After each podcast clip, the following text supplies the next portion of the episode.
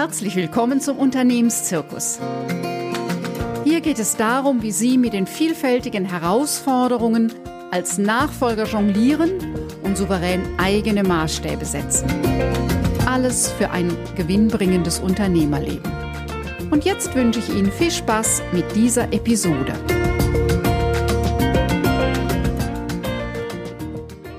In der heutigen Folge geht es um die firmeninterne Unternehmensnachfolge, also wenn Sie Ihr Unternehmen an einen Mitarbeiter, eine Mitarbeiterin verkaufen.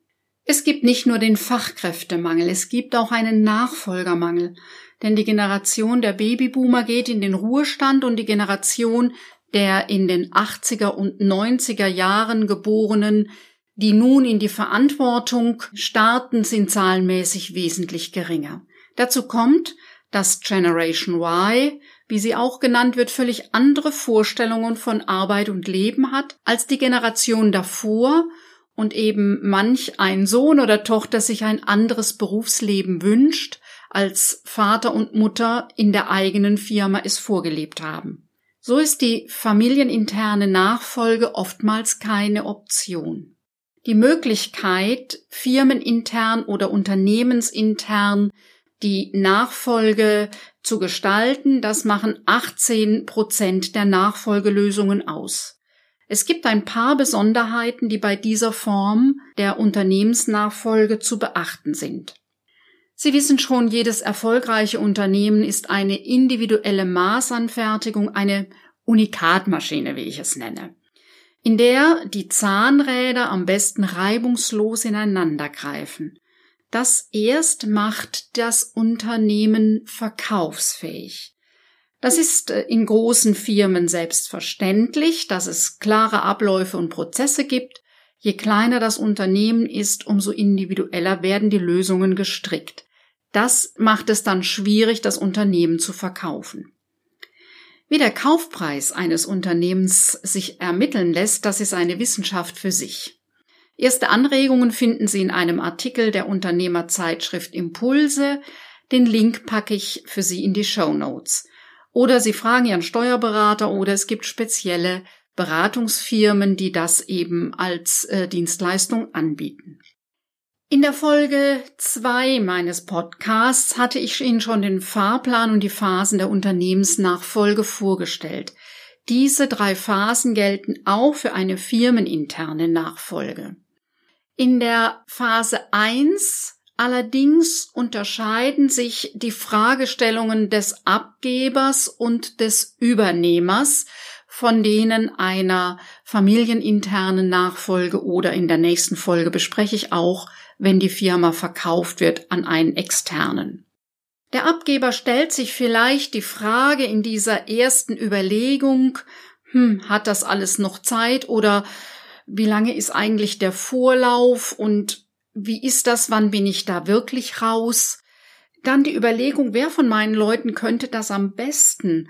Wer ist fachlich versiert, aber wer hat auch die Persönlichkeit des Unternehmers, um ein Unternehmen zu führen?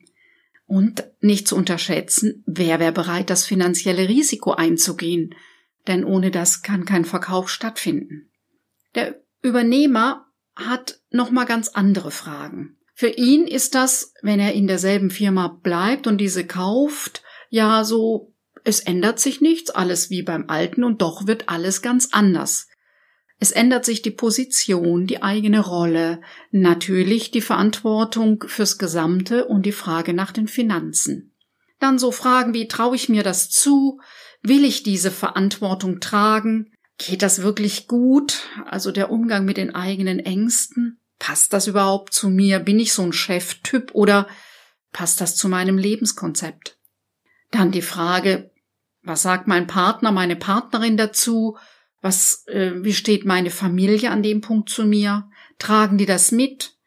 Was den zeitlichen Aufwand angeht, aber eben auch den finanziellen? Und die Frage, wie reagieren die Kollegen in der Firma? Und das weitere soziale Umfeld. Alles das sind Fragen vor der eigentlichen Vertragsverhandlung und ähm, diese Phase nennt sich Matching-Phase. ja, da geht es drum, wirklich abzugleichen, passen die Vorstellungen zueinander und auch da rate ich Ihnen einen zeitlichen Vorlauf für diese Überlegungen von drei bis fünf Jahren. Für steuerrechtliche Aspekte ist das oft zu knapp. Das nur für Sie noch als Hinweis. Sie sollten wirklich einen Vorlauf von drei bis fünf Jahren rechnen, weil der Plan B auch hier oft nicht direkt aufgeht. Äh, nein, Sie brauchen Plan B, weil Plan A nicht aufgeht. So rum.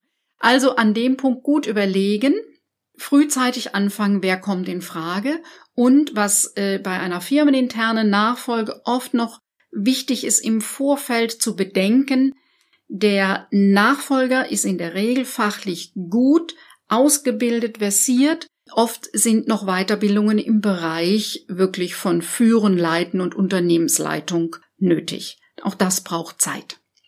Phase 2, die eigentliche Vertragsverhandlung, die so ungefähr sechs bis zwölf Monate braucht.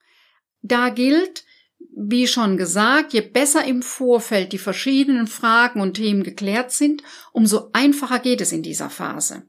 Wichtig ist auch, wenn es da sich konkret abzeichnet, dass Sie einen Übernehmer gefunden haben, wenn Sie als Übernehmer bereit sind, diese Chance in Ihrem Leben zu ergreifen, dann beachten Sie, es gibt Fördermittel für die Finanzierung. Diese Dinge müssen beantragt werden vor der Vertragsunterzeichnung. Also auch da gute Zeit einplanen für Bankkonzepte, für Förderprogramme, für die Finanzierung und Fördermittel. Ja, in dieser Phase erstellt der Übernehmer seinen ersten Businessplan, seinen ersten Geschäftsplan. Und ähm, das ist immer ein wichtiger Meilenstein, weil es da eben auch darum geht, das Bestehende in einer guten Weise weiterzuführen, heißt eben auch, neue Maßstäbe zu setzen, neue Impulse reinzubringen, je nachdem äh, so das Thema Investitionsstau anzugehen und eventuell neue Konzepte zu überlegen angesichts der Herausforderungen der Geschäftswelt heute. Es gilt auch hier wieder, jede Phase und jede Konstellation braucht Klarheit jedes Einzelnen. Was will ich denn? Was ist mir wichtig? Was sind meine drei wichtigsten Prios und was ist dann noch schön, wenn dazu kommt? Und dann in die Kommunikation, in die Abstimmung zu gehen, also zu verhandeln und zu schauen, was ist Konsens und wo ist Spielraum, wie kommen wir bei zwei berechtigten, ganz unterschiedlichen Vorstellungen denn an dem Punkt zusammen. Und dann anschließend die Entscheidung unter diesen Bedingungen, ja, wie entscheide ich mich, wie gehe ich weiter vor? Und das gilt eben für den Übergeber und für den Übernehmer. Ja, ist nun die Unterschrift getätigt, ist eben die Frage, was ist ausgehandelt, was ist vereinbart, wie wird der bisherige Inhaber, steht er noch mit ein paar Stunden beratend zur Seite. Auch da gilt, in, wie ähm, schon bei der familieninternen Übergabe angesprochen, wichtig ist, dass auch klar ist, wer der neue Chef ist und die Mitarbeiter nicht in Loyalitätskonflikte zwischen neuem Chef und altem Chef zu bringen, sondern dass, dass die beiden das gut miteinander klären. Prinzipiell ist die firmeninterne äh, Nachfolgeregelung die anspruchsvollste für den Nachfolger, weil es gilt schon als eine Herausforderung vom Kollegen zum Teamleiter zu werden. Nun zum Chef zu werden, der die volle finanzielle Verantwortung trägt und die wegweisenden Entscheidungen für die Firma fällt, das ist jetzt so die Challenge hoch drei. Denn dieser Nachfolger muss sehr schnell aus den alten Gefügen herauswachsen und seine neue Rolle als Entscheider äh, souverän füllen. Und Sie kennen das äh, geflügelte Wort, der Prophet im eigenen Land hat es immer ein bisschen schwerer. Der Übernehmer gehört nun nicht mehr zum Team. Die bisherigen Kollegen sind nicht mehr seine Kollegen. Das heißt nicht, dass er was Besseres ist und vielleicht stolpern Sie jetzt darüber und sagen, oh, das äh, blödes Geschwätz. Und natürlich können Sie in einer guten und freundschaftlichen Weise mit Ihren bisherigen Kollegen verbunden sein, aber es sind nicht Ihre Freunde, es sind nun Ihre Mitarbeiter. Sie als Übernehmer müssen Überblick, Steuerung und Kontrolle wahrnehmen. Da sage ich gleich noch was dazu, ohne dass Sie, wenn Sie das nicht akzeptieren, wird es sehr, sehr schwer für Sie.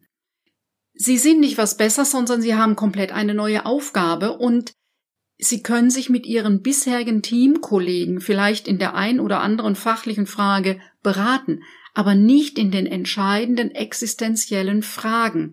Denn Ihre Mitarbeiter haben Eigeninteressen und sie fällen Entscheidungen, die eben weit in die Zukunft hinein wirken, die so ihre Mitarbeiter gar nicht fällen können.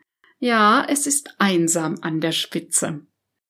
Noch etwas, wo ich Sie darauf aufmerksam mache, ist, manche saloppe Sprüche unter Kollegen sind jetzt zentrale Aussagen, die Rahmenbedingungen für das Wertesystem in der Firma definieren. Was heißt das konkret?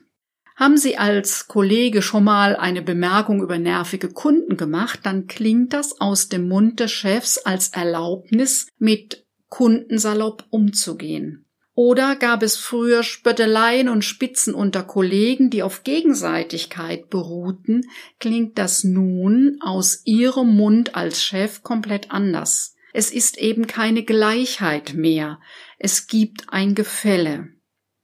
Ja, und das ähm, der nächste Punkt lege ich Ihnen noch mal sehr ans Herz. Unternehmer sein kann man lernen, können Sie lernen. Das heißt, die Fachkompetenz ist weniger wichtig als die Unternehmerkompetenz. Und das heißt, es geht darum, wie führe ich ein Team? Wie führen Sie sich selbst? Es ist nun niemand mehr da, der Ihnen sagt, was das Wichtigste ist. Und das Dritte ist, wie führe ich ein Unternehmen? Ja, diese Phase der Übergabe und äh, des Hineinwachsens in die neue Rolle braucht meiner Erfahrung nach bei einer firmeninternen Übernahme eher ein bisschen länger, bis der Nachfolger richtig gut im Sattel sitzt. Da sehe ich so zwei bis vier, fünf Jahre als eine gute Zeit. Und je je besser sie sich auch begleiten lassen, extern von denen, für die Zahlen ihr tägliches Geschäft ist oder für die Veränderungsprozesse äh, professionell sind, solche zu gestalten, die, die fit sind, wie werden Konflikte so gelöst, dass sie einen Mehrwert äh, fürs Unternehmen bringen. Je mehr sie da äh, fachliche Expertise sich holen, umso schneller geht es. Ja, Sie kennen schon meinen Satz, Nachfolgen ist wie Gründen, nur krasser, denn es muss einfach schneller gehen, als wenn Sie selbst gründen. Da einfach Mitarbeiter dranhängen, ein ganzes Familien dranhängen, ein ganzes, äh, ja, ein ganzer Stab dranhängt. Dazu kommt, dass Veränderung nie mehr so langsam geht wie heute. Wir müssen uns verändern, ohne genau zu wissen, wohin. Das ist der Preis dieser, wie die Fachwelt sagt, VUCA-Welt, dass eben angesichts von Globalisierung, Digitalisierung und Internationalisierung es so schnell geht wie noch nie. Wichtig ist da für Sie, dass Ihr Start gelingt. Also was hilft Ihnen, um nicht rund um die Uhr zu arbeiten oder sich permanent zu überfordern oder zu überlasten? Das sind für mich drei Punkte. Zum ersten, Sie brauchen immer Beratung, intern und extern. Wichtig dabei ist Ihre Rollenklarheit gerade intern. Der zweite Punkt ist, ein Nachfolger sagt Ja zu Kontrolle, Überblick und Steuerung. Als firmeninterner Nachfolger ist das eine besondere Herausforderung, weil Sie plötzlich auch in einer neuen Weise Ihre Kollegen angemessen kontrollieren müssen. Und was kontrollieren Sie? Die Arbeitszeit oder das Arbeitsergebnis? Drittens, ein Nachfolger muss sich Premium-Arbeitszeit für die unternehmerischen Themen nehmen. Entscheidend ist hier Ihre Fähigkeit zwischen wichtig und dringlich im Alltag zu unterscheiden zu können.